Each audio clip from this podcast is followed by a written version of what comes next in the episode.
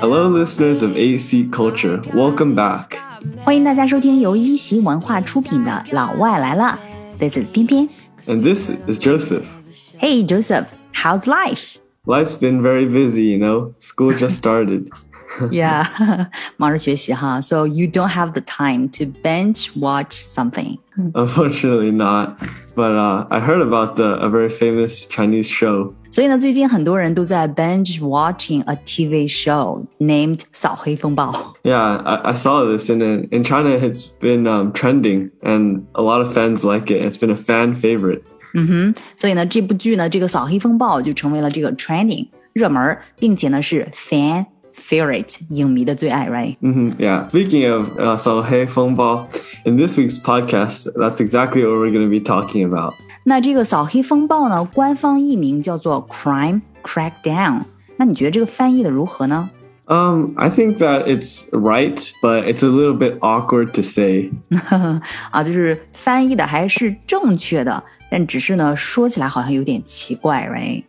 Yeah, yeah. 那你觉得如果扫黑风暴如果让你来用英文表达的话，应该怎么说呢？ I think something to do with crime, but maybe something more uh, easy off the tongue. 啊，easy off the tongue，就是说起来更顺口一些的那种的哈。那这个 Yeah. crime 大家都知道是 Um, crime is it's like you breaking the law. Basically, is a crime. Anything Yeah. breaking the law. 不管是什么形式的这种 breaking law，都叫做 crime。 那这个 crackdown 是什么意思呢？ So crackdown usually means you're uh, solving something. Like for in this case, they're solving a crime. 嗯，就是镇压，right？镇压去解决一个犯罪问题。其实基本上讲的是一些黑社会的一些事情吧。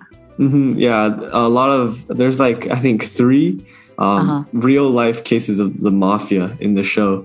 Yeah，mafia 就是英文当中的黑社会， 对吧？ hmm yeah, 其实我们看到的很多是黑社会当中那种小混混。 yeah. Um, a lot. There's a lot of gangsters in the in the show. Not too many very powerful people in the mafia. Mafia and gangster 有什么区别呢？ Mm, yeah.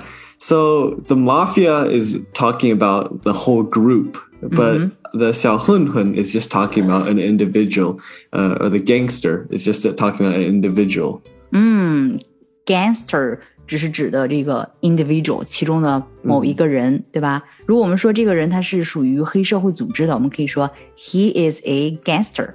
Yep. hmm I got it。那黑社会老大怎么说呢 So 黑社会老大 translates to mafia boss, ？Mafia and boss。 lao da is basically a boss. Yeah, the big boss, mafia boss. Yeah. 那这部剧呢是很精彩的，但是呢引发了很多的争议，has brought lots of controversy。 Yeah, Crime Crackdown has really brought a lot of controversy, um, specifically in the entertainment industry. 嗯，是的。最近呢，对于饭圈文化的一个治理呢，很多网友就说是娱乐行业的扫黑风暴。 Yeah, 嗯， yeah. 其实看这部剧的过程当中，大家讨论的焦点还是这些都是根据真实事件改编的。 Yeah, this show has uh, multiple real life adaptations of crimes committed in the past. 哎，刚才你讲过了，这部剧呢，它是 includes 包含了很多 real life adaptations of crimes，、对吧？很多这个真实事件的一个 adaptations 改编。 Yeah. hmm 其实包含了好几个是吧？你知道几个呀 Um, I've known of four, and Yeah. in this one, there's a murderer who try who buries the victim's body in the ground. ？Actually, not only the ground, but also the playground of a school，其实是操场埋尸案。 And then there's also a mafia boss who demanded um, payment from the regular citizens in the area. 很多这个收保护费的，对不对？都是从这个 mafia boss 开始 demanding payments from ordinary citizens。 hmm Yep. And then, yeah, again, another mafia boss who bribed officers to get him out of jail. Yeah, bribe，、就是贿赂官员之后呢，就可以 to get him out of jail。 hmm Yeah. And then we have another murderer who got out of jail because his family had a lot of power. family's power，家族的势力可能会让他 get out of trouble。嗯哼，主要是指的这个孙小果案。So because of all this controversy. Uh, I'm sure a lot of you guys would like to know how the fans and the media have reacted to these events. Yeah, exactly. 因为在看这个剧的过程当中呢，很多以前的这个真实的案件就被大家重新关注了起来。Yeah, uh, a couple of these netizens' reactions have been uh, that they really liked it because how it incorporates real life events into the show. Mm-hmm. 嗯，对，有很多人喜欢这个剧，because of how it incorporates real life events，就是跟现实生活当中的这个案件基本上都是一模一样的，对吧？所以很多人就说，嗯，看剧的过程呢后背发凉，因为这些都是活生生的案件呢。但是其实你知道吗？更恐怖的是，事实比这个电视剧其实是更可怕的。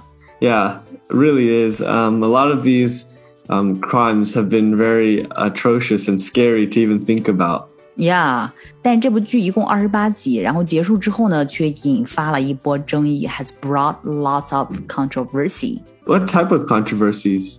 就是关于结尾，你知道吗？就是很潦草的就结束了。I've heard online that it's been a very disappointing ending for the fans of Crime Crackdown. Yeah，所以呢，就是 烂尾，我们可以说是 a disappointing ending. So because I've been very busy lately, I haven't been able to watch the show. Mm-hmm. So like, how is it a disappointing ending? 嗯，它是怎么烂尾的哈？那比如说第一个，嗯、有很多事情没有交代清楚。So like some of the segments of the show haven't been explained well. Yeah，就是有很多的这个事情没有被 explained well。比如说这个裴伟啊，他是好人还是坏人呢？还有这个高贺到底是谁的儿子呢？ 这些都没有 not explained well。Okay. 还有一个就是硬插感情戏，就比如说这个林浩与黄西啊，李成阳与馄饨店的老板娘啊。There's no real reason to force a romance into an already good show. 嗯，哎，硬插感情戏在英语当中呢，可以用什么来表达呢？Force a romance. To force romance. So I heard there was more episodes than they originally released. 嗯哼，其实是因为原创剧集有四十集，但是被剪裁成了二十八集，所以呢，很多细节就被舍弃了。So is this why it started out strong but kind of ended disappointingly or badly? Yes, that is why it started strong but ended disappointingly.